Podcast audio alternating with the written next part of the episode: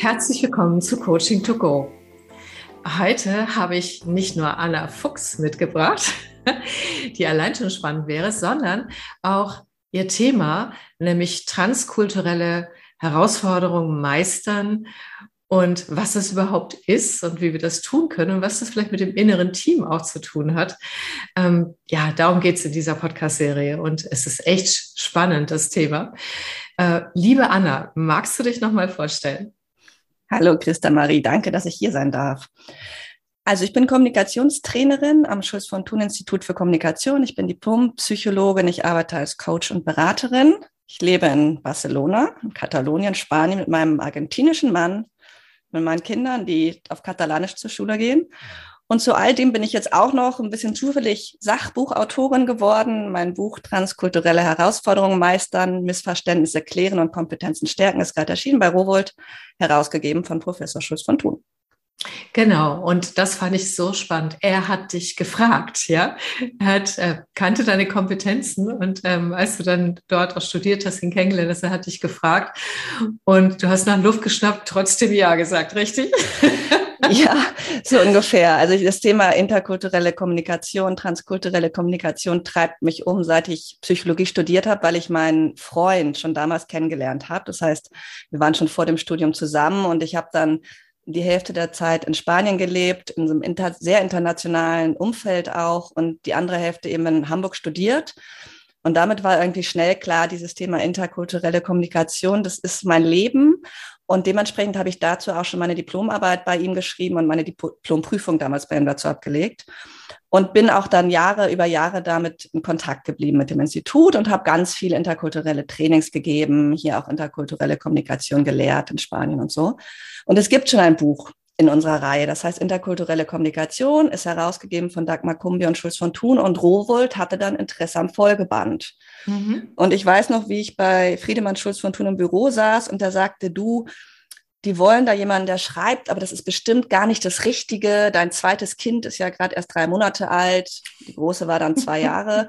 Das passt bestimmt gerade gar nicht. Naja, also was soll man da sagen? Ich habe ja gesagt. und jetzt wirklich vier Jahre Craziness hinter mir. Wir hatten dann ja auch noch Corona und wirklich ja. zwei Kleinstkinder. Mein Kleiner, der damals drei Monate alt war, kann inzwischen Fahrrad fahren. Wow. Buch, ne, die, die Abgabefrist habe ich zweimal verlängert. Ich habe zwischendurch wirklich auch ja, es war schon, es war schon auch intensiv und jetzt ist aber das Buch da und das ist natürlich ein sehr gutes Gefühl. Ja, das glaube ich. Ein weiteres Baby sozusagen. Genau, ja. ja. Und was mich jetzt interessiert, ähm, weil viele Menschen haben vielleicht schon mal interkulturelle Trainings gehört, da weiß man, wie man mit Chinesen zum Mittag ist, sag ich mal. Genau. Und dass Spanier mehr Hierarchie mögen als andere. so, solche Dinge. Ähm, und trotzdem ähm, geht es ja auch um den Begriff transkulturell. Magst du vielleicht erstmal erzählen, uns reinbringen, was der Unterschied zwischen interkulturell ist und interkulturellen Training und transkulturell? Ja, das ist ein wichtiges Thema. Ich glaube, beide Schulen oder beide Sichtweisen auf Kultur sind wichtig, das sei gleich vorhergesagt. Im, zwischen Wissenschaft und Praxis, Praxis gibt es nämlich da einen ganz großen Konflikt drum. Und mein Buch war auch so ein Versuch, diesen Konflikt ein bisschen da nicht, nicht so viel im Entweder-Oder zu bleiben, sondern ins sowohl als auch zu gehen, was ja eben auch transkulturelle Kompetenz ist. Und da so ein bisschen die Brücke zu bauen zwischen den beiden Ansätzen. Interkulturelle Kommunikation ist genau das, was du gesagt hast. Es sind so Do's und Don'ts. So geht man mit den Japanern um. So musst du mit Spanien reden. Und das begründet sich aber eigentlich auch im Kulturverständnis, dass Kultur als sehr homogen versteht, wie so eine Kugel. Mhm. Eine gute Metapher ist der Eisberg der berühmte mhm. Eisberg, der ja verdeutlicht, dass es sichtbare und unsichtbare Anteile an Kultur gibt. Also Werte und Normen sind eben unsichtbar, wie wir uns verhalten, was wir anziehen, auch was wir essen, wäre sichtbar im weitesten Sinne. Mhm. Aber so ein Eisberg ist ja auch nach außen abgeschlossen, nach innen ganz homogen. Also da steckt eigentlich eine Idee dahinter, dass alle Chinesen eben doch sehr ähnlich sind. Mhm. Und alle Spanier. Und da steckt auch eine Idee dahinter, dass wenn sich ein Chinese und ein Deutscher treffen, das ist wie so zwei Eisberge, die, sind, die sich treffen. Und wenn man sich das mal überlegt, was passiert eigentlich? Entweder es kommt zum Kampf der Kulturen, die krachen zusammen und einer geht unter im Zweifelsfall, mhm. oder sie schwimmen so unbeeinflusst weiter im Eisberg voneinander her. Das ist natürlich nicht der Realität entsprechend. Nein, hoffentlich nicht. ne, sondern wenn sich Chinese und Deutscher treffen, dann sind die, haben die erstmal vielleicht ganz viele geteilte Kulturen, sind vielleicht beides Ingenieure oder beides Frauen oder beides Millennials. Ne? Und das Zweite ist, dass die deutsche Kultur ist natürlich auch kein Eisberg, sondern hier gab es ganz viele verschiedene Einflüsse, es gab schon immer Migration, es gab auch ganz viele Rückkehrer. Kulturen verändern sich und sind im Fluss. Und das wird dargestellt in vielen zeitgenössischeren Kulturverständnissen, unter anderem dem transkulturellen. Mhm. Das ist von Wolfgang Welch in Deutschland bekannt gemacht mhm. worden, auch schon eine ganze Zeit, aber hat sich noch nicht wirklich in der Praxis durchgesetzt. In der Wissenschaft spricht man von Kultur eigentlich noch von sowas wie statt dem Eisberg von Flusslandschaften zum Beispiel, mhm. die sich ja verändern oder auch von Wolkengebilden, die so ineinander überfließen, die was Neues bilden, die Trans, daher kommt es Trans in Transkulturalität, mhm. die, äh, oder wenn man verschiedene wenn man sich so verschiedene Aquarellfarben vorstellt, dann verlaufen die ja auch. Mhm. Und das entspricht natürlich auch eher der Realität, dass wenn wir uns treffen, dann handeln wir ja aus, wie wir miteinander umgehen. Wir haben eine kulturelle Prägung, die wir mitbringen. Aber wir haben eben auch dieses viel mehr. Wir sind multikollektiv. Unsere sogenannten Subkulturen sind vielleicht viel relevanter für uns als unsere Nationalkultur Deutsch sein. Und das habe ich so versucht äh, aufzunehmen in dem Buch. Und ich glaube, das ist jetzt das Letzte, was ich dazu sage. Ich glaube nämlich, diese Unterscheidung ist wichtig. Interkulturalität gibt uns erstmal Begrifflichkeiten und macht uns handlungsfähig. Also das macht schon Sinn, Managern, Führungskräften, mit denen ich arbeite, zu sagen, pass auf, in China ist die Hierarchie oder, oder in Spanien gibt es ein anderes Hierarchieverständnis. Mhm. Dann gucken wir aber von sehr, sehr weit oben aus der Vogelperspektive auf mhm. Kultur. Und dann sage ich immer, und der zweite Schritt ist, wenn man Menschen begegnet, sind das eben keine reinen Nationalkulturvertreter, sondern dann gilt es wirklich, das Flugzeug runterzubringen, auf den Boden zu bringen, die Tür aufzumachen, die Treppe runterzusteigen, sich auf den Boden zu stellen und den Menschen wirklich ins Gesicht zu gucken und zwei, drei, vier, fünfmal sehr genau hinzugucken.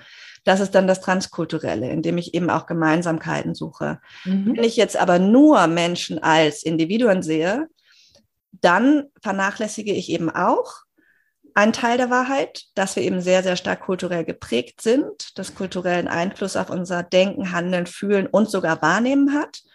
Und das hat die Gefahr, dass ich andere Menschen an meiner eigenen kulturellen Realität messe. Ja. Das heißt, dann denke ich, dass die so direkt sein müssen, wie ich das tatsächlich dann aus Deutschland oder aus meiner, meiner Abteilung kenne, dass die mit Konflikten auf die gleiche Art und Weise umgehen sollten, dass die den gleichen Körperabstand einhalten sollen. Und all dies sind eben Dinge, die sehr, sehr stark kulturell geprägt sind. Das heißt, wir mhm. brauchen beides. Mhm. Ah, jetzt habe ich das besser verstanden. Das heißt, das Interkulturelle macht uns handlich, handlungsfähig, ist aber auf der übergeordneten Ebene und geht eben quasi von einer Gleichheit aus, die ja nicht lebensnah ist. Nur das Individuelle würde tatsächlich vernachlässigen, dass wir ja auch alle, also tatsächlich durch irgendetwas auch geprägt sind, kulturell oder auf andere Art und Weise. Und transkulturell verbindet das miteinander. So, und ähm, äh, ich habe auch schon verstanden, dass transkulturelle Fähigkeit zum Beispiel dass die Fähigkeit zum sowohl als auch ist. Ne? Gibt es andere Kompetenzen, die uns für transkulturelle Herausforderungen ähm, gut vorbereiten? Erzähl mal, was gibt es da noch? Also das sowohl als auch fällt unter Ambiguitätstoleranz, ist, mhm. der, ist der Fachbegriff dafür. Mhm. Und das ist eben genau dieses, dass ich andere Verhaltensweisen gleichwertig neben meiner stehen lassen kann. Und das klingt ja erstmal sehr einfach. Das würden wir mhm. alle gerne können. Also aus der humanistischen Sichtweise denke ich, klar, jede Meinung hat irgendwie vielleicht auch eine Berechtigung oder die meisten. Und die Realität ist aber, dass wir Menschen eben werten kategorisieren und dass wir eigentlich alle ethnozentristisch werden. Das bedeutet, wir gehen prinzipiell davon aus, dass unsere Art und Weise, Dinge zu machen, die mhm. richtige ist. Ja. Und das ist gar nicht schwer, das, mal, das nicht zu tun. Ne? Das stimmt. Wenn ich da mal kurz reingerichtet habe, und da geht es nicht nur um andere Kulturen, da geht es auch schon äh, darum, wenn jemand, was weiß ich, nach dem Riemann Thomann irgendwie anders aufgestellt ist, äh, wenn Wechsel und Dauer sich begegnen oder, oder insgesamt auch vom, vom Menschentypen her oder von dem, was jemand lebt. Ne? Das ist dieses Instinkthafte, was auch oft bei Personalentscheidungen schwierig ist. Man sucht sich irgendwie äh, das Gleiche, wenn man denkt, das ist das Richtige. Und das, da sind wir wirklich unbewusst gesteuert. Das ist ja spannend. Also das geht, was du da erforscht hast oder im Buch beschreibst, ja noch viel weiter. Und was macht man denn dann? Ja, das sind, das, also was, das sind natürlich zwei wichtige Themen. Das eine ist tatsächlich, dass ich Menschen, die mir ähnlich sind, favorisiere, zum Beispiel in Personalentscheidungen. Na, da geht es ja auch um Selbstwert. Und das zweite ist aber, dass ich eben auch meine Gruppen favorisiere da geht es auch um Selbstwert, weil da ich Teil der Gruppe bin, favorisiere ich die ganz automatisch. Da gibt es ganz viele Studien aus der Sozialwissen, also mhm. Sozialpsychologie dazu, ne? Ja. dass wir unsere Eigengruppen als im besseren Licht sehen, auch als heterogener wahrnehmen als die Chinesen. Ne? Mhm. Die Chinesen.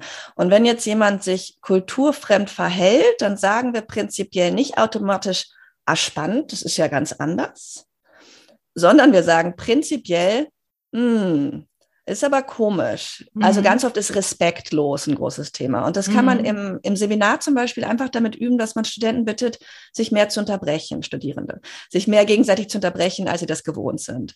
Oder näher aneinander ranzukommen oder persönlicher zu werden. In dem Moment, in dem jemand anders sich kulturell richtig ne, im, im eigenen Setting bewegt, aber ins andere kommt, erleben wir das eben nicht als anders, sondern als befremdlich. Mhm. Und das ist tatsächlich ein Lernschritt. Je öfter wir in andere Kulturen eintauchen, das ist eigentlich auch das, wo wirklich kulturelles Lernen stattfinden kann. Je öfter wir wirklich da auch so tiefe, meaningful conversations, also tiefgehende Gespräche führen, kann dieses Lernen stattfinden, nämlich dann wirklich auch internalisiere, dass es andere Realitäten gibt. Kinder, die schon mit verschiedenen Nationalkulturen oft aufgewachsen sind, also klassisch gibt es Third Culture Kids, die wirklich alle zwei Jahre einen Move machen mit der Familie, also mhm. oft wirklich den Kontinent wechseln die sind oft nicht mehr ethnozentrisch, weil die von Anfang an gelernt haben, dass es ganz unterschiedliche Arten und Weisen gibt, Dinge zu tun. Mhm. Wir, die, wenn, wenn, wenn Sie oder wie auch ich nur in Deutschland aufgewachsen sind, mhm. äh, dann ist doch sehr, sehr tief in mir verankert, dass es bestimmte Arten und Weisen gibt, die richtig sind. Und das ist auch nach 20 Jahren in Barcelona, in bikultureller Partnerschaft, in dreisprachiger Familie, in meinem Feld als Kulturexpertin ja, das ist schon noch da, wenn ich mhm. mir mal ganz, ganz, mhm. ganz äh, wirklich auf den Bauchnabel gucke. So. Mhm. Ähm, und natürlich gibt es trotzdem auch eine ganz große Lernkurve und natürlich habe ich ganz viel auch von dieser Ambiguitätstoleranz gelernt. Und das ist tatsächlich dieses sich aktiv eben dann auf Fremdheitserfahrung aussetzen. Und das bedeutet ja nicht nur Ausland. Fremdheit ist auch der Häkelverein in genau. Wolfriehausen. ja. So, also, oder ja einfach ganz aktiv auch die soziale Schicht oder, ne, oder auch Genderkultur oder ein anderer Sportverein, also immer wieder ganz aktiv neue Erfahrungen suchen mit Menschen, die ganz anders sind. Auch das ist ja alles Kultur. Wir sprechen immer so viel von Nationalkultur. Äh, und natürlich kann aber auch, ich arbeite in verschiedenen Unternehmen, ob ich da nun in den großen Autounternehmen mit den Ingenieuren arbeite oder mit Sozialarbeitenden arbeite, das macht schon einen Unterschied. Ja, definitiv.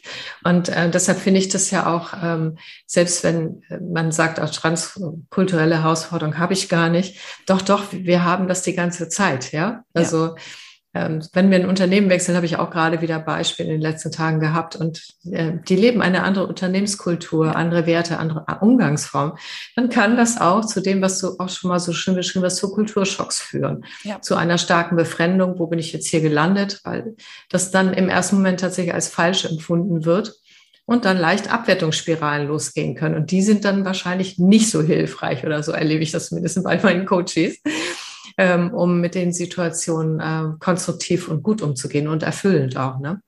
Das heißt, du sagst, man kann das auch lernen, wenn man sich dem aussetzt. Ne? Da werden ja dann auch wahrscheinlich wieder Neuro Neuronalverknüpfungen gebildet, hm. die wieder andere Möglichkeitsnetze im Gehirn erzeugen. Das finde ich interessant. Wenn wir in andere Kulturen eintauchen, dann aktivieren wir neue innere Anteile von uns. Ist nicht so ganz klar, ob wir wirklich neue innere Anteile dazugewinnen, aber es gibt tatsächlich Untersuchungen, dass Menschen, die selbst wenn sie erwachsen, wenn sie als Erwachsene eine Zweitsprache gelernt haben, das waren jetzt Studien zu Spanisch-Deutsch, also selbst wenn sie als Erwachsene noch Spanisch dazugelernt haben und wenn sie dann Persönlichkeitstests zu ihrer eigenen Person ausfüllen, dann dann raten sie sich auf Deutsch anders als auf Spanisch. Dann erleben sie sich in diesem Persönlichkeitstest auf Spanisch als extrovertierter, als auf Deutsch.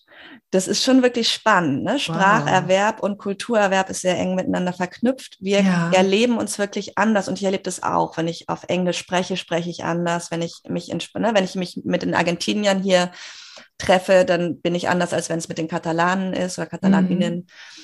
Ähm, das heißt, jedes Mal, wenn wir eine neue Sprache oder eine neue kulturelle Erfahrung gewinnen, dann werden wir ein Stück weit bunter. Dann kriegen wir neue innere Teammitglieder oder vielleicht sind sie gar nicht neu, aber wir können die öfter an die Kontaktlinie bitten. Wir können diesen, diese Anteile eher ausleben. Mhm. Und deswegen sind weltgewandte Menschen so spannend. Die sind nämlich ganz, die sind bunter. Ja. Oder die können diese, weiß ich vielleicht auch nicht bunter, vielleicht können sie die Diversität nur besser aktivieren und ausleben. Mhm. Und damit hast du jetzt gerade die Verknüpfung zum inneren Team hergestellt. Danke schön für diese Vorlage. ähm, vielleicht magst du nochmal das innere Team äh, für alle, die das bisher noch nicht kennen, ähm, diese Herangehensweise, sich so zu betrachten, kurz erklären, weil das ist ja unglaublich hilfreich für dieses Thema. Ne? So, da erklärst du es nochmal kurz. Genau, also das innere Team ist ein Modell von Friedemann Schulz von Thun.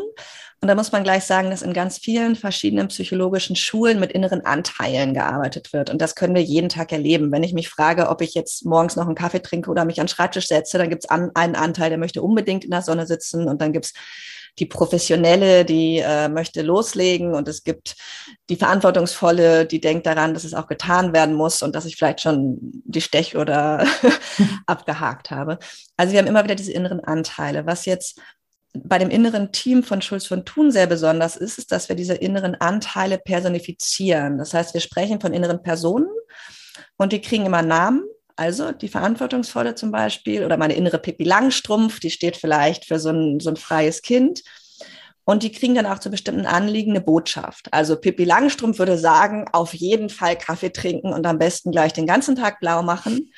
Meine Verantwortungsvolle würde sagen, es gibt noch folgende Dinge zu tun. Eins, zwei, drei. Danach können wir über eine Kaffeepause nachdenken. Mhm. Und die müssen jetzt äh, dieses, dieses, diesen Konflikt irgendwie klären. Mithilfe des Oberhaupts ich bin das Oberhaupt, also der Teil von uns, der dieses innere Kuddelmuddel beobachten kann, ist die Führungskraft. Mhm. Und das heißt, wir haben eine Führungsmetapher, das ist noch relevant und das macht es dann auch besonders anschaulich, dass genauso wie wir alle ja Gruppen oder, oder Teams kennen, benimmt sich halt auch dieses innere Team. Also es geht darum, Kompromisse zu finden, es geht darum, die verschiedenen inneren Stimmen, die verschiedenen Mitglieder anzuerkennen, wenn jemand vom Team oder vom Chef, Chefin gedisst wird, gemobbt wird, dann hat das Mechanismen. Und der einzige Unterschied ist, dass wer, ne, also stell dir vor, du wirst in deinem Arbeitsteam die ganze Zeit ignoriert, dann würdest du, äh, Christa Marie, wahrscheinlich irgendwann kündigen. Das können innere Stimmen eben nicht. Mhm. Und da kommt die Psychodynamik dann mit rein. Also mhm. wenn wir mhm. innere Anteile von uns selbst nicht mögen, bis hin zur Abspaltung, also sagen, so bin ich nicht, dann sind das eben oft die Anteile, die sich dann psychosomatisch, also mit Kopfschmerzen oder mit Depressionen verhört, ne? die, die, die ja. möchten dann ja gehört werden, mhm. die schaffen sich dann auch Gehör. Also ungehörte Stimmen benehmen sich unerhört im Ja, ich liebe diesen Spruch. mhm. Und damit ist halt total spannend und das ist jetzt auch das, was mich nochmal so interessiert hat. Damit kann man eben auch ganz viele kulturelle Mechanismen betrachten und das mhm. macht nochmal, das macht, bringt nochmal einen ganz anderen, ganz neuen Blick auf Kultur und der hilft wiederum auch dieses, dieses Versöhnende, dieses Brückenschlagen, was mir so wichtig war. Mhm. Und auch noch als letztes, mhm. mir war sehr wichtig, wie das bei uns an der Schule generell ist, so das Wissen aus dem Elfenbeinturm der Wissenschaft wirklich gut verständlich ja. an die Leute zu bringen. Und da hilft eben dieses, dieses innere Team auch wunderbar, weil das einfach so grafisch gut funktioniert. Ja, genau, genau. Das finde ich auch. Ich arbeite auch wirklich viel ähm, damit. Ich liebe das einfach, weil das unglaublich hilfreich ist. Und gerade diese Visualisierung und Externalisierung der inneren Anteile und sie zu sehen, ihnen Namen zu geben und mit ihnen ein bisschen, mit ihnen zu sprechen zu können, sozusagen. Äh, das empfinde ich als wahnsinnig hilfreich. Und ich finde es so lustig noch als ich ähm, überhaupt nichts davon wusste, habe ich immer gesagt, ich habe eine innere Italienerin. Ja. Weil ich bin so eigentlich so ganz norddeutsch und so. Aber es gab immer so einen Anteil, der war meiner Familie suspekt. Und ähm, irgendwann habe ich gesagt, das ist meine innere Italienerin. Das ist so ein Temperament. Bisschen so, dass ich sogar einen Nachbarn gefunden habe, der sagte, ja, du hast auch so ein Funkeln in den Augen. Vielleicht hast du da auch eine Mischung von irgendwoher. Ne? Die, also die Familien sind ja auch mal auch über Land gezogen, keine Ahnung. Das war so süß. Der hat das so bestätigt. Ne? Das fand ich mhm. großartig. Ah ja, und, ähm, und das finde ich nämlich bei deinem Buch und auch den Zeichnungen, die ich bisher gesehen habe, aus deinem Buch so schön auch. Äh, man erkennt allein dadurch schon total die Dynamiken, aber auch die Handlungsmöglichkeiten, wenn man sich das innere Team zu einer transkulturellen Herausforderung anguckt, ne, zum Beispiel. Ja, und es arbeitet halt jetzt auch mit der Realität von Leuten. Also bei dem, was du gerade beschreibst, sind wir ein bisschen wieder bei dem interkulturellen, transkulturellen auch. Ne? Mhm. Interkulturell will man sagen, naja, die Italienerin, das ist ja doch jetzt ein Stereotyp. Mhm. Und das ist es ja auch. Und das ist genau die Kritik an diesem, Eis, an diesem Eisbergbild, genau. an diesem Kugeligen. Ne? Wir machen, wir arbeiten mit Stereotypen, das sind eingefrorene Gedanken, die kommen viel aus den Medien. Was sind eigentlich, wie ist eigentlich eine Italienerin? Und gleichzeitig ist aber dieser Anteil, so bin ich auch. Und in diesen Kategorien denke ich, das ist ja ganz identitätsstiftend. Vor allen Dingen mhm. für Menschen, die halt wirklich mit einem italienischen Hintergrund zum Beispiel in Deutschland leben. Ne? Oder ich kann auch sagen, das ist jetzt mein deutscher Anteil, das ist jetzt mein spanischer Anteil. Mhm. So denken Menschen eben. Wir denken eben in Kategorien mhm. und ihnen das zu nehmen und zu sagen, nee, Moment, das geht jetzt nicht mehr, weil Kulturen sind ja fluid und trans und gehen ineinander über. Das kommt, wird halt der Wirklichkeit, in der wir uns bewegen, auch nicht gerecht. Nein. Ne? Und deswegen, ich finde es ganz spannend, mit der inneren Italienerin für dich zu arbeiten. Die würde ich dann auch so stehen lassen. Was ich jetzt bei Menschen erlebe, zum Beispiel bei Third Culture Kids oder Cross Culture Kids, das sind, die Unterscheidung ist, dass Third Culture Kids alle zwei, drei Jahre den Move ah, machen okay. meistens. Und Cross-Cultural Kids ist das, was wir heutzutage viel mehr haben, dass es eben viele Kinder gibt, die mit zwei oder drei Nationalkulturen aufwachsen, wie meine Kinder. Mhm. Deutsche Mutter, argentinischer Vater in Spanien, Katalonien. Äh, das, aber es bleibt relativ stabil. Ich ziehe jetzt nicht in zwei Jahren mit ihnen nach Japan und dann zwei Jahre später wieder nach, nach China. Ne? Dann wird es mhm. nochmal sehr anders. Mhm. Also in Deutschland hat jeder vierte Mensch einen sogenannten Migrationshintergrund. Wir haben sehr viele Cross-Cultural Kids. Und die können jetzt im inneren Team gesprochen, was, was ähm, das haben wir noch nicht erwähnt, das muss vielleicht noch erklärt werden. Im inneren Team gehen wir davon aus, dass es wie so eine Bühne gibt, wie eine Theaterbühne. Mhm. Und die inneren Teammitglieder je nach Situation kommen die auf die Bühne.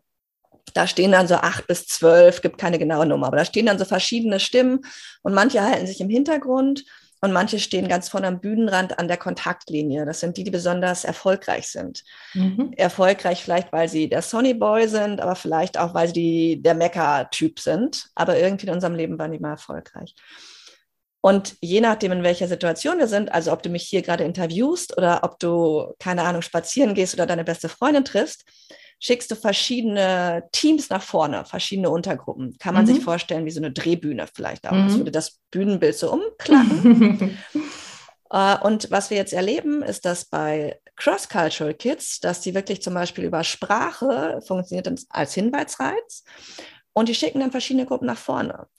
Und ich übersetze es mal in ein Experiment, was ich sehr spannend finde. Es gibt ein Experiment mit, ich, ich glaube, es waren chinesische Kinder oder japanische, ich weiß es gerade gar nicht mehr so genau, im, in Amerika. Und da haben sie ein Experiment gemacht, dass sie kleinen Kindern gesagt haben, auf Englisch, du sollst was malen und deine Mutter hat die Farben für dich ausgesucht. Und wenn diesen Kindern das auf Englisch gesagt wurde, dann war ihnen das peinlich, dass die Mutter, ne, meine Mutter, oh Gott, hat die Farben für mich ausgesucht. Wenn den gleichen Kindern die gleiche Arbeitsanweisung, die gleiche Information auf Japanisch erklärt wurde, dann waren sie stolz darauf, dann waren sie, dann gab es diesen peinlichen Moment nicht mehr. Und die Ach. Versuchsleiterin hat es damit erklärt, dass über über die Sprache eben eher die individualistischen Anteile angesprochen werden, ne, in denen Kinder eben lernen, für sich selbst Entscheidungen zu treffen und in denen es dann peinlich ist, dass die Mutter das für mich macht. Oder die kollektivistischen Anteile, wo die Gruppe mehr und die Familie mehr über die Kinder entscheiden darf und wo sich auch die eigenen Interessen stärker den Gruppeninteressen untergeordnet werden. Das heißt, das wäre so eine Erklärung damit, wie wir je nach Sprache, je nach Hinweisreizen unterschiedlichen inneren Teamaufstellung nach vorne katapultieren, auch ganz unbewusst. Mhm. Ne, und dementsprechend eben diese bunte Vielfalt, die Cross-Cultural Kids eben besonders haben und Third-Cultural Kids dann nochmal ganz stark, äh, da auch, ja, oft ganz un, unbewusst tatsächlich nach vorne kommt und uns beeinflusst. Das finde ich hochgradig spannend. Also, dass ähm, Sprache Wirklichkeit erschafft, weil es ja auch Wahrnehmungsfelder öffnet. Und ähm, das war mir auch bekannt ähm, oder eben auch schließt. Äh, ich frage mich gerade das, was das bedeutet. Ich versuche das jetzt gerade mhm. in, in so ähm, ja, für die Podcast-Hörerinnen und Hörer äh, so rauszufinden, was sie tun können, wenn sie auf der Arbeit mit verschiedenen Kulturen zu tun haben. Ähm, weil sie können ja nicht jede Sprache lernen zum Beispiel, weil das würde offensichtlich ja schon was verändern. Ne? Aber können wir mit Sprache auch anders Wirklichkeit gestalten? Das heißt, haben wir die Möglichkeit, über Sprache direkt die inneren Teammitglieder zu aktivieren, ohne dass wir Fremdsprachen lernen? Ja, alles Mögliche fungiert ja, äh, funktioniert ja als Stimuli. Also es gibt ja Studien dazu, dass sobald Geld sichtbar ist, es kann auch Monopoly-Geld sein, Spielgeld, dass die Menschen dann egoistischer werden.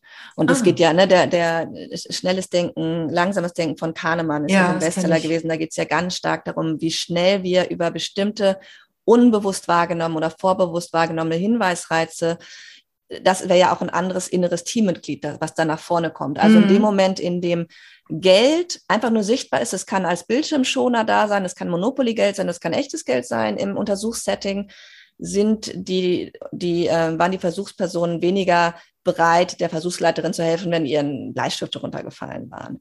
Genauso finde ich total relevant, sollten wir uns alle regelmäßig klar machen, in dem Moment, in dem ein Telefon, ein Handy auf dem Tisch liegt, werden weniger tiefgängige Gespräche geführt. Mhm. Weil unser Gehirn wahrnimmt, dass es eventuell, ne, dass dieses Gespräch eventuell unterbrochen wird und ein ganz ein, also auch ein wichtiges drittes Beispiel ist halt in dem Moment, in dem Waffen zu sehen sind, steigt halt die Aggression, auch wenn es eine Spielzeugpistole ist. Das ist mm. ein mhm. großes Thema, wo bei der Frage, sollen Kinder Plastikpistolen haben oder eben nicht. Mm. Mm. Das heißt, das ist ganz schwer zu kontrollieren, was wir halt, ne, oder auch was da was auslöst, ist halt äh, ganz stark vorbewusst. Wird auch ganz viel benutzt im Marketing zum Beispiel, ne? wie es riecht in den Läden, was, was für ja. Musik gespielt wird. Das heißt, ich weiß nicht, inwieweit wir da so bewusst damit umgehen können. Es ist dann eher die Frage, und das ist jetzt transkulturelle Kompetenz auch, zu merken zu können, was ist hier gerade mit mir los? Da geht transkulturelle mhm. Kompetenz los. Ah. Was passiert gerade mit mir? Wer kommt eigentlich nach vorne? Ne? In der Kommunikation gilt generell, du bist dein wichtigstes Instrument. Das finde ich gut. Gerade? Das finde ich total gut, weil das ist auf der Linie dessen, wie ich auch arbeite und was ich auch merke, was hochwirksam ist. Ne? Dieses wirklich in Verbindung mit mir zu sein mhm. und zu bleiben. Und das setzt einfach dann eine Reflexionsfähigkeit äh, voraus und auch eine, ja, das erlebe ich immer mehr, auch ein, sich das auch, wie soll ich das sagen? Das als Selbstverständnis zu betrachten, dass ich diese mhm. Reflexionsfähigkeit für mich auch in Anspruch nehme und nicht drüber wegzugehen. Ja. Weil ich ganz viel Autopiloten erlebe, gerade wenn die Menschen unter Stress sind. Die haben so eine Wahrnehmungsverengung. Das hat sie auch gerade wieder die letzten Tage erlebt und wundern sich dann über bestimmte Dinge. Und äh, eigentlich, wenn sie einen Moment inhalten würden, dann würden sie genau merken, wie sie mhm. das gerade selbst erzeugen, zum ja. Beispiel, ja, bestimmte Formen. Und ähm, das heißt, über diese, diese, das ist also auch eine Fähigkeit, sich selbst spüren zu können und zu wissen, was ist gerade mit mir los. So. Ja, und da hilft jetzt auch wieder das innere Team. Das kann ich dir wieder ganz bildlich übersetzen. Ja, bitte. Unter Stress fallen Menschen in Schwarz-Weiß-Denken. Mhm, genau. Und das genau. bedeutet sogar Schlafmangel ne, erzeugt Stress. Also in dem Moment, in dem wir müde sind oder Hunger haben, denken wir eher Schwarz-Weiß, als dass wir Nuancen wahrnehmen. Und was tatsächlich passiert, können wir auch inzwischen neurowissenschaftlich belegen, ist, dass wir weniger Zugang zu uns selbst haben. Das heißt, wir hören nur noch bestimmte innere Stimmen, die mhm. lauten. Mhm. Es gibt ganz viele, aber die leisen, die etwas unsicheren, die, die nicht so einen guten Zugang zur Führungskraft haben, hören wir nicht mehr so schnell. Das ist wie im Team, wo es die beiden viel Quatscher gibt, die immer ganz laut reden, die immer den guten Draht zur Führungskraft haben. Jetzt können nur noch die was sagen. Ja, genau. Na, und da sind wir übrigens wieder beim Kulturschock, den du vorhin ja angesprochen hattest. Das ist eine Unterkategorie vom Anpassungsschock. Und natürlich haben wir das auch, wenn, oder nicht natürlich, aber wir werden ganz viele neue kulturelle Normen erstmal verstehen müssen, wenn wir in eine neue Abteilung wechseln oder eine neue Firma oder eine andere Organisation. Und wir beobachten auch erstmal, wie soll man sich hier verhalten? Wie passt das zu mir? Wie kann ich mich hier einfügen? Jetzt ist natürlich so, dass wenn ich jetzt innerhalb von Hamburg, von Hauni zu keine Ahnung was, der Universität Hamburg wechsle und selbst wenn es da ganz anders ist, dann habe ich ja noch so meinen, meinen Wohlfühlrahmen abends nach dem Feierabend. Dann kann ich mich da wieder runterbeamen, dann habe ich meine Freunde, dann habe ich das alles. Mhm. Wenn du jetzt mhm. aber aus Hamburg nach Sitges gehst und da ist auf einmal alles anders und das sind wirklich so ganz viele Kleinigkeiten. Ne? Kulturschock entsteht oder ein Kulturschock entsteht, weil ganz viele mini kleine Stimuli auf dich einprasseln. Die Luft riecht anders, die Sonne scheint doller, der Wind, äh, es riecht nach Sardinen vielleicht, der Kaffee wird anders bestellt. Und du kommst natürlich auch immer wieder eben nicht in den Autopiloten. Der hat ja auch mhm. Vorteile, der Autopilot. Also, ja, ne? oh ja. Äh, du musst beim Autofahren darüber nachdenken, wie das hier läuft, weil du den Kreisverkehr nicht verstehst. Du musst beim Einkaufen dich orientieren, weil es hier nichts gibt von dem, was du gewohnt bist.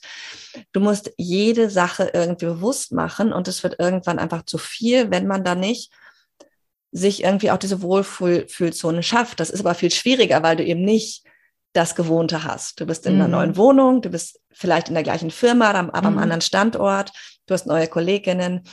Und diese Bombardierung, oder ich hat gerade jemand gesagt, Bombardierung sollte man gerade nicht mehr benutzen, dieses ja. auf dich einprallen von die Reizüberflutung. Genau, diese Reizüberflutung führt dann eben auch zu Stress und zu diesem Schwarz-Weiß-Denken. Und mhm. das bedeutet dann im inneren Team, dass eben ähm, die Führungskraft nicht mehr stark genug erlebt wird, um mit dem Stress umzugehen. Und dann treten Wächter zum Selbstwertschutz auf. Dann kommen jetzt, ne, dann kommen unsere Obelixe und dann kommen unsere Wächter und die sorgen jetzt mal dafür, dass es dir gut geht, weil die Führungskraft kann das ja anscheinend nicht und die sind natürlich nicht mehr diplomatisch. Die schließen bestimmte Stimmen weg. Die mediterrane Lebensfreude zum Beispiel darf dann vielleicht nicht mehr zu Wort kommen oder auch der Verständigungsminister, die Verständigungsministerien, sondern äh, die, die treten dann an und die haben oft so Sätze wie, die sind doch alle verrückt hier, ne, my way or the highway, so muss man es machen. Und das erleben wir im Nachhinein, das erleben meine KlientInnen auch ganz oft, dass sie sich im Nachhinein dann fragen, sag mal, wie kann es sein, dass ich mich da so verbohrt verhalten habe? so urdeutsch oft, ne? Ja. Dann, wie, wie kann es sein, dass ich da in Italien aber so deutsch war? Und das ist eben oft, weil diese, weil diese Leibwächter dann antreten und mhm. wirklich ganz viele Stimmen nicht mehr gehört werden können. Die werden richtig mhm. ins Gefängnis geworfen. Wir zeichnen mhm. die dann hinter so ein Gefängnis. Mhm. Und da wäre dann genau die Frage, wie kann ich mich erstmal so weit runter regulieren, dass ich auch wieder ähm, Kontakt zu den anderen Anteilen kriege, dass ich, dass das innere Team das Vertrauen ins Oberhaupt gewinnt und eben auch die Führung wieder abgibt, zurück an äh, den Teil, der eben auch alle integrieren kann und dann vielleicht, ne, ich arbeite viel mit einer inneren Weisen. Wen gibt es eigentlich mhm. in einem mhm. inneren Team, der mhm. sagen kann, ach, das habe ich doch schon mal erlebt, das hat eigentlich damals geholfen, als mhm. ich vom mhm. Studium die erste Stelle hatte ganz klassisch, ganz, ganz klassisch wirklich vergessen nur immer ist genug schlafen, ordentlich essen, spazieren gehen an der frischen Luft, mit Menschen, die wir lieb haben, reden, Tagebuch schreiben, ist sehr, sehr klassisch. Also es ist gar nicht so, dass es da die großen Tricks gibt, wie ich mich selbst runterregulieren kann, sondern das, was wir eigentlich ganz genau wissen, was wir aber unter Stress dann auf dem nicht mehr genug tun. Mhm. Okay, wunderbar. Das heißt also, du, danke, dass du nochmal auch diesen Stressmechanismus erklärt hast äh, mit dem inneren Team. Das war wirklich schön bildhaft, auch wie die Anteile dann ringen und so. Und ich denke, jeder kennt auch diesen Effekt und dass man sich dann hinterher auch wundert über sich selber.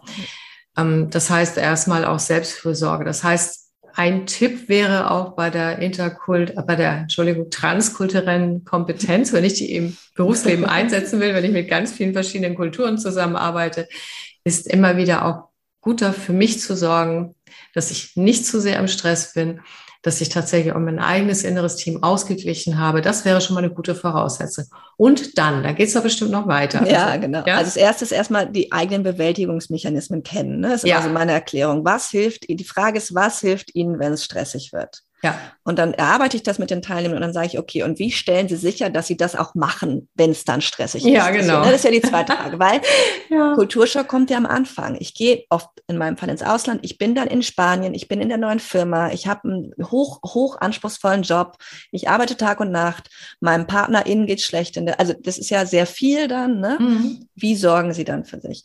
Das ist das Erste. Das Zweite ist tatsächlich die eigenen kulturellen Muster kennen, sich da mhm. selbst auf die Schliche zu kommen.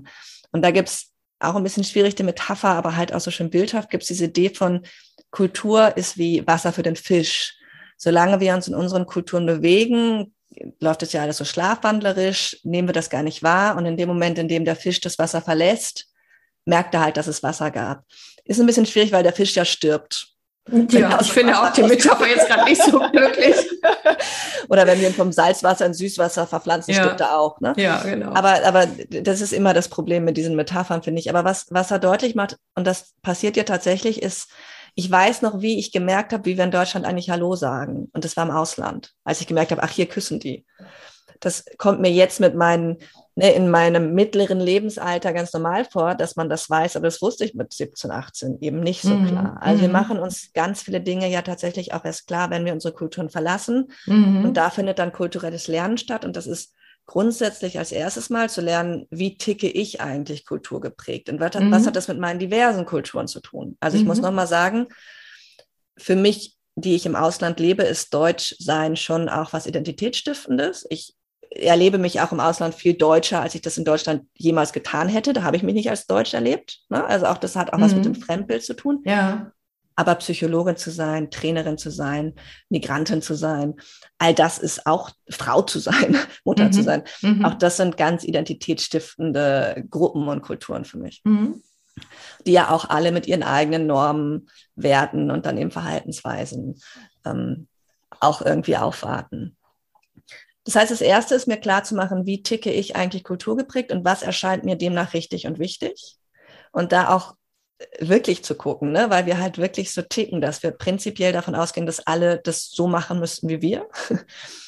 Das heißt, erstmal bei mir zu sein, im zweiten Schritt dann beim anderen zu sein, also ich habe es aufgeteilt in ich, du und wir, mhm. beim anderen zu sein und da wirklich auch einen zweiten, dritten, vierten Blick zu riskieren und den anderen eben nicht nur als reinen Nationalkulturvertreter zu sehen, sondern da zu gucken, in welche, ich habe es auch übersetzt in so ein Bild, in welche Schubladen kann ich die noch einordnen?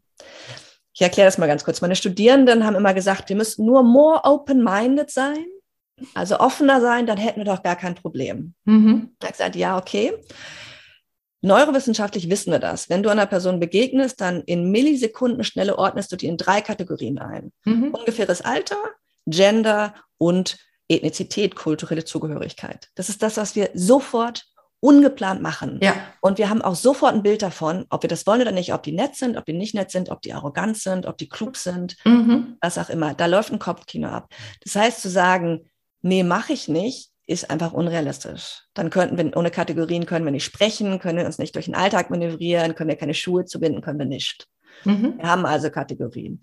Das heißt, anstatt jetzt zu sagen, oh, da kommt eine Frau, die hat ein Kopftuch auf, die ist Muslima, das ist ja total in Ordnung, müssten wir jetzt sagen, okay, wie kann ich jetzt mit der in Kontakt kommen und die noch in ganz viele andere Schubladen einordnen? Ah, die ist auch Autorin. Ah, die ist auch, ne, keine Ahnung, mhm. Culture Kit. Mhm. Ah, die ist auch Naturliebhaberin. Mhm. Also wie kann ich diese Multikollektivität, diesen, diesen Einfluss von ganz vielen unterschiedlichen Gruppen nutzen, um Menschen eben tatsächlich in mehr Schubladen einzuordnen als in weniger? Ja. Das ist der Trick. Ah, das ist auch ganz spannend. Als du das erzählt hast, merkte ich, ich habe das mal so nachvollzogen, was dadurch bei mir passiert. Und das äh, ist wie, wird auf eine breitere Basis gestellt. Das ist irgendwie auch die Fremdheit sinkt dadurch. Ne? Also ich habe das jetzt genau. gerade mal so für mich nachvollzogen. Das bedeutet aber auch, dass ich die Fähigkeit oder die Zeit mir dafür nehmen darf, ähm, diese Schubladen zu erkunden. Weil ähm, äh, das braucht von mir ja auch eine Möglichkeit der Einordnung. Das heißt, ein Wissen darum, dass sie Autorin ist, ein Wissen darum, wie es ihr geht oder was äh, sie noch, äh, welche anderen Kategorien sie für mich noch zur Verfügung hat. Ne? So. Und das erlebe ich auch immer wieder. Also ich habe jetzt, ähm, ich war mit so einer also bin auch immer noch in Kontakt mit einer Trainee-Gruppe und es waren dann auch vier verschiedene Kulturen dort drin. So und ich war ganz gespannt, wie es mir damit gehen würde, weil ich auf der Ebene der Persönlichkeit oder auch der Persönlichkeit ähm, äh, nicht Tests, aber äh, dieser äh, Erforschung der Persönlichkeit arbeite. Und ich war total gespannt, wie das sein wird, ja.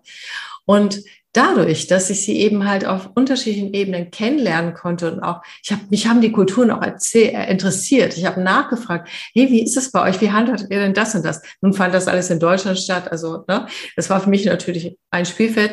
Und die waren es bereits, die waren sehr, sehr gut darin geprägt, äh, mit, äh, ja, mit anderen Kulturen umzugehen. Die hatten das schon ganz schön drauf auch. Und und in dem Moment, wo ich äh, das erkennen konnte, das habe ich es gerade wieder erkannt, ah, äh, interessant, so und so äh, nimmt diese Person die Kultur wahr und das ist dort irgendwie wichtig für die und das und das hat sie noch, ach, das ist ja ähnlich mit mir und so weiter und so fort. Dann entstand ein viel runderes Bild. Mhm. Allerdings ist ja dieser Punkt auch, jetzt mal auf der Realitätsebene, wenn wir zusammenarbeiten mit vielen Menschen, ist ja auch Führungskräfte, wenn die ein, ein buntes Team haben, sag ich mal, ähm, sich die Zeit auch zu nehmen, tatsächlich sich dem so zuzuwenden, oder?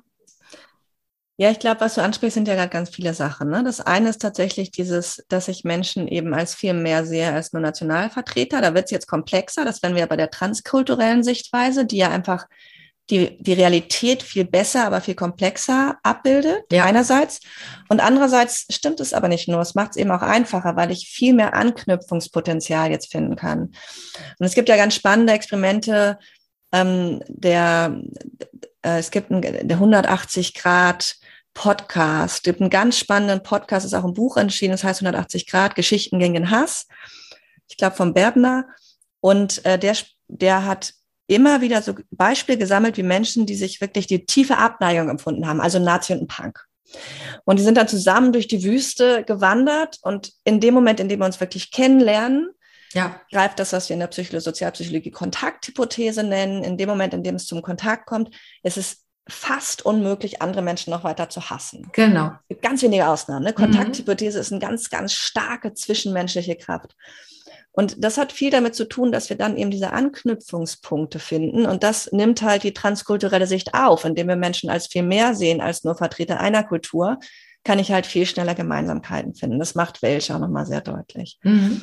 Das Zweite, was du ansprichst, ist, dass ich denke, was, was im interkulturellen in der interkulturellen Sichtweise sehr vernachlässigt wird und in der transkulturellen eben dann aufgeht, ist, dass wenn Menschen sich treffen, schaffen wir immer eine Drittkultur. Mhm. Also wir spielen uns ja aufeinander ein. Ich bin nämlich nicht rein, selbst wenn es das gäbe, Deutsch, was auch immer das dann wäre, und du mhm. benimmst, ne, und der andere mhm. rein Spanisch, was auch immer das wäre, sondern es treffen sich Menschen, nicht Kulturvertreter. Mhm. und die spielen sich aufeinander ein. Das ist eine Wahrheit. Die andere Wahrheit ist auch, das, was du vorhin gesagt hast, dass ich mich selbst, oder was wir gesagt haben, dass ich mich selbst als wichtigstes Instrument nehme das funktioniert dann im kulturübergreifenden Kontakt nicht immer so einfach, weil manchmal gibt es halt ganz andere kulturelle Normen. Also so ein ganz starkes Beispiel ist Japan, wo wirklich das, was gefühlt wird, also Emotionen werden eigentlich gar nicht auf der Tonspur kommuniziert. Und das bedeutet, dass da zum Beispiel auch davon ausgegangen wird, dass du ein Gefühl in der Gruppe, eine Stimmung oder auch wie du dich fühlst, nur in den Momenten des Schweigens erspüren kannst. Das heißt, wir nutzen ihren Körper nochmal viel stärker als Resonanzboden, Instrument, als wir das tun. Wir tun das auch, aber naja, also im Vergleich dazu auf sehr geringem Niveau. Mhm. Das heißt, es gibt im, Jap im Japanischen gibt es diesen Begriff, die Luft lesen können. Ja. Und nur wer in der Lage ist, die Luft zu lesen, versteht auch, worum es wirklich geht. Wow, spannend. Da werden wir nicht hinkommen. Also wir müssen mal ganz klar sagen, da kommen wir nicht hin. Und das bedeutet, da ist vielleicht eine Möglichkeit zu sagen, ich merke hier nicht genau, was los ist. Und gleichzeitig lernen natürlich auch Japaner, die nach Deutschland kommen oder die im internationalen Team arbeiten, lernen da vielleicht auch anders äh, sich auszudrücken. Ne? Ich habe einen japanischen Kollegen, ich finde, das ist einer der direktesten Menschen der Welt. Wahrscheinlich ist er im Japanischen ganz indirekt. Im Deutschen ist er manchmal schon so, dass ich denke, uh, Schluck hätte ich mhm. jetzt nicht so gesagt. Mhm. Also da wird es einfach nochmal komplexer. Mhm.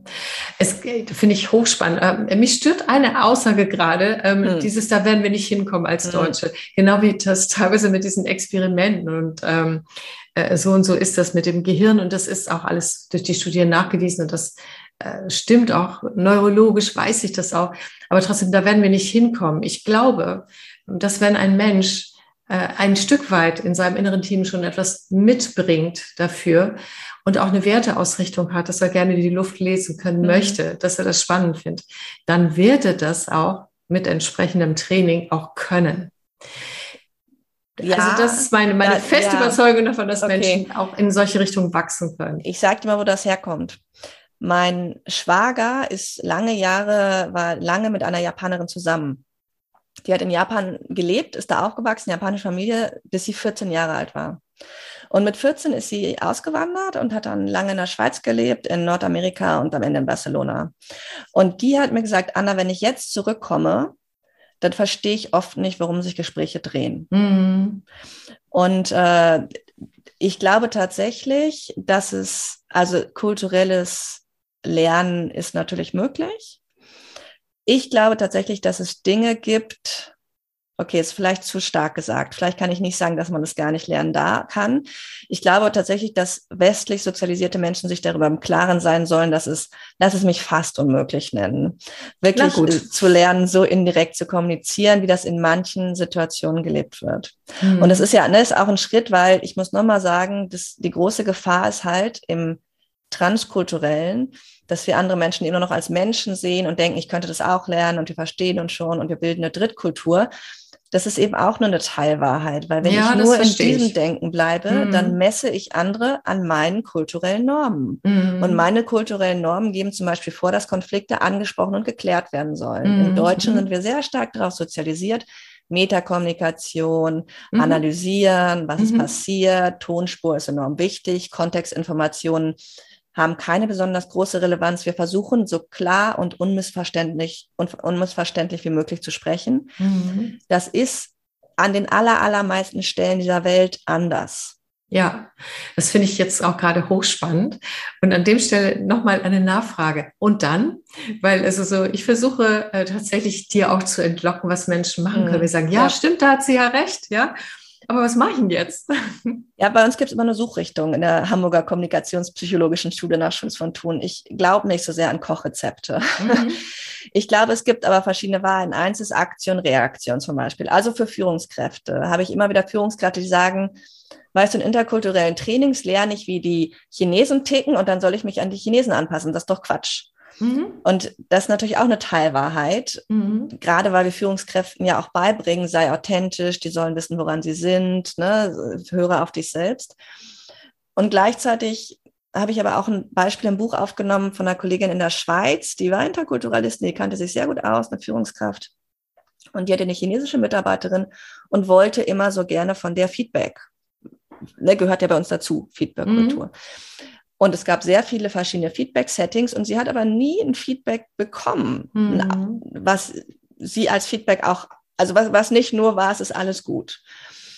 Und es war eine ganz nette, ganz empathische, wirklich eine von, kann ganz gut indirekt kommunizieren, ist eigentlich alles schon sehr, sehr weit, aber sie kam immer nicht an dieses Feedback, bis sie selbst irgendwann gemerkt hat, Moment, beim Mittagessen hat diese chinesische Mitarbeiterin so ganz nebenbei ganz oft Geschichten von ihrer ehemaligen Führungskraft erzählt. Und die waren durchaus kritisch. Und dann war eben irgendwann dieser Schritt, Moment, da war doch was mit Parallelgeschichten. Das heißt, was diese chinesische Mitarbeiterin gemacht hat, was auch ganz klassisch ist in indirekt kommunizierenden Kulturen, ist Parallelgeschichten zu nutzen, um beziehungsschonend Informationen zu platzieren. Ja. Ob ich mich darauf jetzt einlassen möchte oder nicht, ist ja nochmal was ganz anderes. In die Praxis übersetzt. Meine Kollegin hat das Feedback da dann erhalten. Die ja. konnte dann in der Parallelgeschichte bleiben. Die ja. hat dann gesagt, aha, was bedeutet das dann für die Führungskraft? Wie hätte die sich denn benehmen sollen? Was hättest du dir denn gewünscht? Und hat damit zielführend ist sie dahin gekommen, wo sie hinkommen Ach, wollte. Toll. Ja, großartig. Ne? Das finde ich jetzt sehr pragmatisch. Ich glaube auch nicht an Kochrezepte, äh, aber das finde ich jetzt so richtig schön pragmatisch. Ah, guck mal, solche Wege gibt es. Und wie hat sie die gefunden? Also durch welche Form von Suchbewegung? Denn das ist ja das, was du auch eingangs gesagt hast, was ich so spannend finde. Wie starte ich eine Suchbewegung? Na, ich denke, da sind wir jetzt wieder bei dem Interkulturellen, bei diesem Eisberging, bei diesem Kugeligen, dass ich mir tatsächlich erstmal klar machen muss, was gibt es überhaupt für Unterschiede? Also gibt es indirekte, direkte Kommunikation? Was bedeutet das? In indirekt kommunizierenden Kulturen wird zum Beispiel oft über Dritte gegangen. Also dann kommt ein Kollege und sagt, du, äh, keine Ahnung, die Maria, die, die hat mir erzählt, du hast was gemacht, das fand die nicht so gut. Mhm. Da reagieren Deutsche oder auch Nordamerikaner oft sehr allergisch drauf. Für uns mhm. ist das hinterm Rücken Tratschen. Ne? Mhm. Wir sind, ich habe das, ich hab das selbst erlebt. Ich bin dann da hingegangen und habe gesagt, du, wenn du ein Problem hast, dann komm doch direkt zu mir. Mhm. Ja. äh, weil ich kulturfremdes Verhalten erstmal an meinen eigenen kulturellen Normen gemessen habe ja. und nicht gemerkt habe, dass es kulturell, also in diesem Fall sozial, erwünscht und richtig war. Wenn ich darum weiß, dann kann ich oft schon viel verständnisvoller auf den anderen umgehen. Das heißt, ja. um kulturelle Aha. Unterschiede zu wissen, diese mhm. hohe Flughöhe ist wichtig, ja. um das einordnen zu können. Und wenn es, wenn Menschen irritiert im kulturübergreifenden Kontakt, wenn sie irritiert reagieren, das ist wieder dieses Fühlen, was ist hier gerade los. Wenn ich mhm. irritiert reagiere, wenn ich verstimmt bin, wenn ich mich respektlos behandelt fühle, dann kann es sein, dass es von der anderen Seite auch der Versuch war, dich respektlos zu behandeln. Mhm. Es ist aber der kleinste Teil der Interaktion. Mhm. Der größte mhm. Teil ist, wahrscheinlich liegt ein anderer Kommunikationsstil vor. Wahrscheinlich gibt es andere kommunikative Normen, zum ja. Beispiel Körperkontakt, Unterbrechen. Unterbrechen wird in manchen Kulturen benutzt, um ganz aktiv Interesse zu zeigen. Die mediterranen Kulturen, die Latin, also was unter Latin irgendwie fällt, im Spanischen ist Unterbrechen ein, ich bin bei dir, ich höre zu, es ist so spannend, ich will auch was dazu sagen. ne? Die sagen dir, naja, wenn jemand dich nicht unterbricht, dann sind die mit ihren Gedanken woanders, die sind gar nicht mehr dabei. Interessant. Das heißt, ne, die können, die können besser unterbrechen und der Trick ist nicht nur, sich gegenseitig zu unterbrechen. Du merkst es bei mir auch, ich mache das. Wenn du mich mhm. unterbrichst, dann werde ich nicht leise, sondern ich rede weiter. Mhm. Das habe ich trainiert. Mhm. Ja. da habe ich eine Kompetenz gewonnen und das ist ja auch nochmal das, was du dir gewünscht hast wir lernen auch diese nonverbalen, paraverbalen Codes wie Sprachen und ich kann mir gar nicht mehr vorstellen, wie das war, kein Spanisch zu sprechen oder ich weiß gar nicht mehr, aber ich kann mir auch gar nicht mehr genau vorstellen, wie das war, als ich nicht unterbrechen konnte und gleichzeitig weiterreden. Mhm. Relativ lang muss man auch mhm. gleichzeitig weiterreden. Mhm. Dann wird so ein bisschen gekämpft.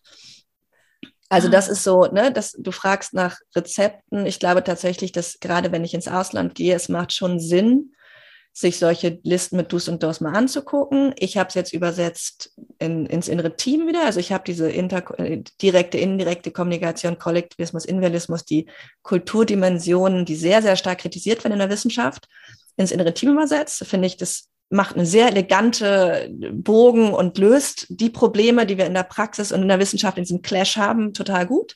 Mhm. Weil ich dann eben zeigen kann, dass wir beide Individualisten und Kollektivisten haben, dass wir beide direkt und indirekt sprechende Anteile haben. Der Japaner und die Deutsche, was du gesagt hast, mhm. dass die aber kulturell ganz unterschiedlich gefördert und gefordert werden und dass die dementsprechend ganz unterschiedlich trainiert sind und auch zum Einsatz kommen. Das heißt, da wäre ich ein bisschen bei dir. Ich glaube schon, dass wir auch diesen indirekten Anteil haben mhm. äh, ne? und dass wir den auch unterschiedlich in der Situation aktivieren können. Und dass wir vielleicht da wieder diese versöhnende Übersetzung, wer in Japan sozialisiert wurde, wird diesen Anteil besser trainiert haben, wird den besser in die Kontaktlinie schicken können, als du das höchstwahrscheinlich noch lernen kannst. Ja, da bin ich sofort d'accord. ne? ja. Genau. Und das ist genau das, was, was ich, was mir im Buch eben so wichtig war und was diese Modelle, die ja aus der Psychologie kommen, also aus der Arbeit mit Personen, dann da auch als Mehrwert schaffen können, weil in dem Moment kann ich jetzt sagen, okay, kulturell werden bestimmte Mannschaften gefördert, die anderen gibt es aber auch. Und das schafft jetzt wieder dieses Anknüpfungspotenzial. Ja, ja. Jetzt verstehe ich, das ist total großartig. Und jetzt verstehe ich auch ähm, noch besser diesen Zusammenhang, äh, wie mein inneres Team nützlich sein kann. Ähm, weil es, du machst ja immer diese Handbewegung mit ja, der Drehscheibe, das kann, das kann die anderen nicht sehen. sehen. Also diese Drehbühne, aber ich finde das so ja. charmant, mir hilft es gerade zu verstehen, wo du gerade bist, das ist ein so tolles Bild. Also diese Drehbühne, dahinter sind noch mehr Anteile und so. Und, ähm, und auch das geht dann wieder hinaus auf eigene Bewusstheit darüber. Was, was habe ich eigentlich alles in mir? Und ich finde, allein das ist auch schon ein Mehrwert. Und ich habe jetzt noch mehr verstanden, dass ich dadurch auch mehr Anknüpfungs- und damit auch Gemeinsamkeitsfindepunkte finde mit unterschiedlichsten Menschen, Kulturen, Herangehensweisen und da dann auch Versöhnung dadurch stattfindet, weil ich andere Schubladen zur Verfügung habe, anderes Verständnis habe und dann gucken kann, wie ich damit gut umgehe. Ne? Das ist mhm. echt eine sehr runde Sache und also ich äh, weiß jetzt schon dein Buch, das ist so lesenswert, das ist großartig und das ist da alles drin, oder? Da ist da alles drin. Darf ich dir noch ein letztes Bild mitgeben? Ja, bitte. Um das, wir sind auch noch nicht fertig. Du kannst gerne noch weitermachen. ähm, ist also, ich finde eine ganz, ganz, was, was ganz oft uns passiert im, in diesem, in der interkulturellen Mediation und sowas, ist, dass die ach, fast die ganze Welt sich ja beschwert, dass die Deutschen zu straightforward sind, zu direkt, zu aufgabenorientiert, zu informationsorientiert. Und das hat ganz viel damit zu tun, dass wir gelernt haben, dass Vertrauen auf Information begründet wird. Also, dass ich mit einer Kollegin, es hat sich ein bisschen geändert, auch hier findet Kulturwechsel statt, aber eigentlich mussten wir jetzt uns mit Kollegen nicht besonders gut verstehen. Die müssen eine gute Arbeit abliefern und die müssen sich okay benehmen, aber wir müssen nicht beste Freunde sein. Das ist hier in Spanien zum Beispiel ganz anders. Da wird erwartet, Vertrauen basiert auf Beziehung und da wird erwartet, dass erst ganz viel dafür getan wird, dass die Beziehung geschaffen wird. Mhm. Das heißt, wenn ich als die klassischen Geschäftsleute, die nach China gehen, die nach äh, Lateinamerika, ist ja groß, ich weiß, aber in die verschiedenen Länder Lateinamerikas gehen, Asien, auch fast überall auf der Welt. Ähm, da wird erstmal ganz viel Grundlage für die Beziehung gelegt und das bedeutet dann, ne, dass man oft viel Alkohol trinkt, dass man Karaoke singen geht, dass man die Familie kennenlernt, dass man irgendwie äh, den, den Laden des Cousins besucht oder Sehenswürdigkeiten macht. Und ich finde ein Bild mit dem inneren Team, was da ganz schön hilft, ist, dass in ganz vielen Stellen, zum Beispiel in Kolumbien, wird die Abteilung Beziehungsmanagement erstmal nach vorne geschickt. Die haben auch eine Fachabteilung. Die bleibt aber erstmal hinten, weil es erstmal darum geht, das, die gute Beziehung aufzubauen. Die deutschen Führungskräfte, die dann da oft hinkommen oder die deutschen Geschäftspartner, die stellen die Fachabteilung nach vorne. Die wollen erstmal nämlich zum Business kommen. Im Meeting wird Down to Business Tagesordnungspunkte abarbeiten. Die, die Abteilung Beziehungsmanagement ist auch da. Die ist aber im Hintergrund, weil im Deutschen findet oder in Deutschland traditionell findet das nach dem Dienst statt. Ne? Mhm, mh. Dienst ist Dienst und Schnaps ist Schnaps. Wir haben diesen sozialen Faktor nach dem Feierabend. Mhm. Und es ist dann total spannend zu sehen, aha, guck mal, es gibt beide, die werden unterschiedlich aktiviert. Und was dann zum Teufelskreis führt, das ist ein Beispiel, was ich von äh, der Katharina Barrios übernommen habe, was ich auch im Buch so aufführe. Das führt dann ja oft dazu, dass wir, wenn sich andere Menschen komisch, ich mache gerade Anführungszeichen komisch, weil kulturfremd benehmen, dann tun wir mehr des Guten. Dann fallen die mehr Stereotypen, dann haken die Deutschen nach, dann wollen die noch stärker äh, endlich down to business kommen, dann finden sie anderen unprofessionell. Und die andere Seite versucht mehr Beziehungen zu schonen, ja. wundert sich, warum die so kalt sind, hat das Gefühl, ja. sie kommt nicht ran, findet die auch unprofessionell, ja. weil sie nicht in der Lage sind, eine ordentliche Beziehung aufzubauen, was ja die Grundlage ist. Ja, genau. Wow, das ist ein ganz wunderbares, sehr praktikables Bild, um diese Dynamiken darzustellen äh, mit, mit dem Abteilung Beziehungsmanagement und ja, großartig. Ja, da sieht man auch, wie, wie wichtig es ist, ähm, tatsächlich sich auf mehreren Ebenen damit auseinanderzusetzen, ja. Und genau, nicht und nur auf einer Ebene. Das schätze ich gerade an deinem Ansatz jetzt auch ja, so. Ja, mhm. und, es, und es spielt wieder mit beiden Ansätzen, ne, indem ich diese ja, Dynamik aufzeige. Genau, genau, es ist ja interkulturell zu sagen, genau. so sind ne, die, Kolumbianer mhm, und so sind die genau. Deutschen und mhm. gleichzeitig habe ich aber das Transkulturelle mit drin, weil ich ja. eben sagen kann, und beide haben beides wir sind uns doch sehr ähnlich, es gibt Anknüpfungspunkte, ja. wir genau. müssen auch einen zweiten Blick wagen. Es ist halt viel genau. mehr als nur Kultur. Genau, genau und ja. dann das Wissen aus, der, äh, aus den Neurowissenschaften, ja. wie wir einkategorien in den ersten Momenten, was uns unbewusst steuert. Und dann diese Möglichkeit, über das innere Team quasi mehr Bewusstsein dort auch hineinzukriegen, mehr Anknüpfungspunkte, äh, mehr äh, Kästchen sozusagen, mit genau. denen wir dann tatsächlich auch in eine Verständigung kommen können. Ich finde, das braucht die Welt. Also ich sage das mal ganz ehrlich, wenn, wenn ich gucke, weil gerade dieses ähm, in, in Feinden denken oder in, ähm, in Befremdlichkeit oder nur wir haben Recht und so weiter, das ist ja etwas, was ich mir insgesamt für die gesamte Welt wünsche, dass wir uns da ein Stück weiterentwickeln. Und, ähm, und daher auch die Frage, ähm, findest du das, was du jetzt in dem Buch hast, immerhin ist es in, in Deutschland entschieden, äh, erschienen, auch wenn du ganz viele ähm, ja, intertranskulturelle Einflüsse da drin hast und Beispiele. Ist das etwas, womit sich in anderen ähm, Kulturen auch auseinandergesetzt wird oder ist das, ähm, weißt du das zufällig?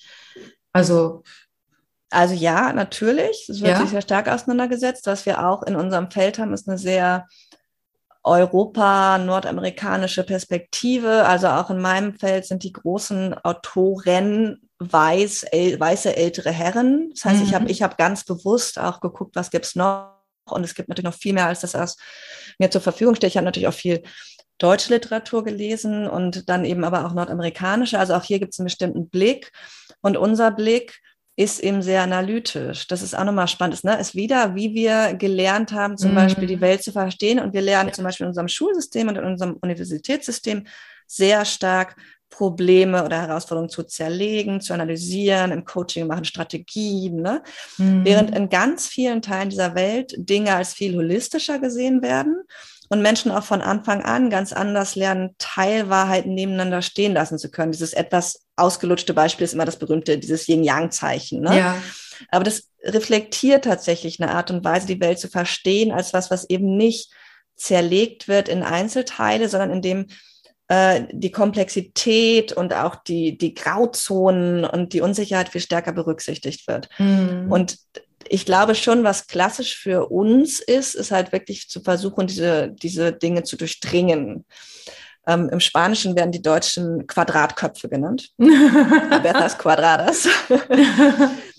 Und die lachen sich immer tot, wenn ich mit diesen quadratischen Modellen von Schulz von Thun komme. Der hat ja nicht nur das innere Team, sondern eben auch das ja, genau. Kommunikationsquadrat genau. und das Wertequadrat, ja. was eigentlich ein Rechteck ist.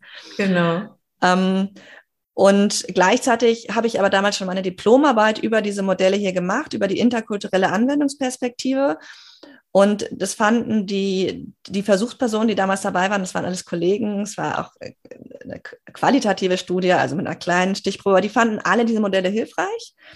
Was ich aber auch nicht vertreten habe, waren zum Beispiel Teilnehmende aus, aus Afrika oder aus asiatischen Kulturen. Also da wäre nochmal spannend und da gibt es auch einiges ja. und vieles kommt gar nicht bei uns an ähm, wie Menschen tatsächlich eben auch Forschung unterschiedlich verstehen und eben auch wir versuchen, ähm, Dinge zu verstehen. Und vielleicht ist bei uns schon sehr typisch, dass wir versuchen, Dinge zu durchdringen und zu analysieren und zu mhm. verstehen.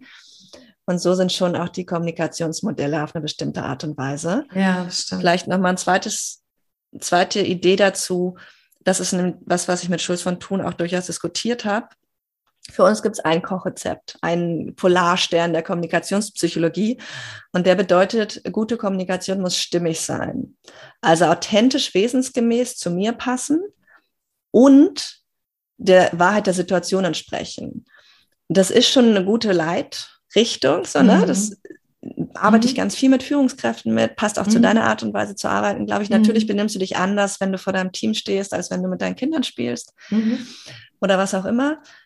Ähm, aber ganz viele Menschen auf dieser Erde erleben sich vorrangig als Teil einer Gruppe und nicht vorrangig als Individuum, weil die kollektivistisch aufgewachsen sind. Zum Beispiel ein Großteil der Menschheit ist eigentlich nie alleine. Also es fängt ganz, ne, ganz stark an, mm. die schlafen nicht in eigenen Zimmern, Kinder mm. werden nicht zur mhm. Selbstständigkeit erzogen. Mm. Es wird erwartet und als normal behandelt, dass du von der Gruppe abhängig bist letztendlich, die mhm. Gruppe auch von dir und dass du dich als Teil der Gruppe siehst. Das heißt, über sich selbst nachzudenken, rauszufinden, was ich eigentlich will, haben ganz viele Menschen nicht gelernt und finden das auch komisch. In vielen Kulturen wird das Sprechen im Ich, das Sprechen über eigene Emotionen als kindisch erlebt. Ah, interessant. Ne, finde ich auch. Ja. Wow. Da ist jetzt dann die Frage, ne, wie das funktionieren kann in diesen ja, Kulturen, zum ja, Beispiel genau. unsere Modelle, wenn ich gar nicht sagen kann, wie, wenn ich gar nicht darüber nachdenken mag, wie ist mein inneres Team, weil ich mich da dann das Gefühl habe, ich rück mich ganz komisch ins Rampenlicht und es ist unangebracht und das macht ja. Mann, Frau nicht, weil ich es eben anders gelernt habe. Und das, ne, nur um es nochmal deutlich zu machen, Transkulturalität ist mir ganz wichtig. Die bedeutet aber nicht, dass es keine kulturellen Unterschiede gäbe. Nein, nein, nein, nein, ganz klar. Das habe ich auch verstanden. Ich merke gerade, während du das andere so erzählt hast, dass eine unglaubliche Neugier in mir erwacht hm. ist. Ähm, weil ich, ich finde solche auch, auch ich habe dir das ja auch wahnsinnig gern gelauscht, ne, was du alles erforscht, rausbekommen hast und was du uns ans Wissen weitergegeben hast. Und nicht nur an Wissen, sondern an auch ähm, Unterschiede erkennen und all das. Und ich merke so, ich bin gerade total neugierig, davon mehr zu wissen. Also manchmal denke ich, es wäre irgendwie echt total schön, jetzt nochmal so tausend Jahre alt zu werden und in alles eintauchen zu können. Mein Geist ist gerade hochaktiviert. Ich danke dir sehr. Und ähm, ich, ich denke, wir haben das ganz gut ähm, rund gemacht gerade, so ist mhm. mein Gefühl. Und dennoch wäre die Frage, welches Schlusswort hast du? Was möchtest du allen nochmal zu diesem wunderbaren Thema mitgeben? Ich glaube, das, was du gerade gesagt hast, ist tatsächlich eines der wichtigsten Dinge. Neugier, muss man ein bisschen aufpassen. Es geht nicht darum, Betroffene auszufragen, sondern mhm. wirklich versuchen, auf Augenhöhe zu begegnen, ganz aktiv auch diese Bewertungstendenzen, die wir ganz tief in uns verwurzelt haben, in der Schwebe halten. Das ist viel leichter gesagt als getan. Und dann gleichzeitig sich auch deutlich machen, wenn ich mich aktiv Fremdheitserfahrungen aussetze, dann auch gleich dran gewöhnen, großzügig zu entschuldigen und ein bisschen auch rücksichtsvoll mit sich selbst zu sein. Wenn ich mich aus meinen Komfortzonen rausbewege, dann wird es eben das, dann wird es unsicher und ich werde auch manchmal vielleicht irgendwie auf der Nase landen. Also diese Mischung aus Neugier und aber tatsächlich auch einfach sich im Zweifelsfall entschuldigen und es einfach ausprobieren. Da findet äh, tatsächlich dann das kulturelle Lernen statt. Und es ist letztendlich eine Haltungsfrage. Wow, danke für dieses wunderbare Schlusswort. Dem habe ich echt nichts hinzuzufügen, außer ein wirklich riesiges Dankeschön. Ich hoffe, liebe Hörerinnen und Hörer, Sie haben das genauso und ihr habt es genauso genossen wie ich, was Anna uns mitgebracht hat. Und wünsche allen einen schönen Tag und bis zum nächsten Mal mit Coaching to Go. Tschüss. Tschüss.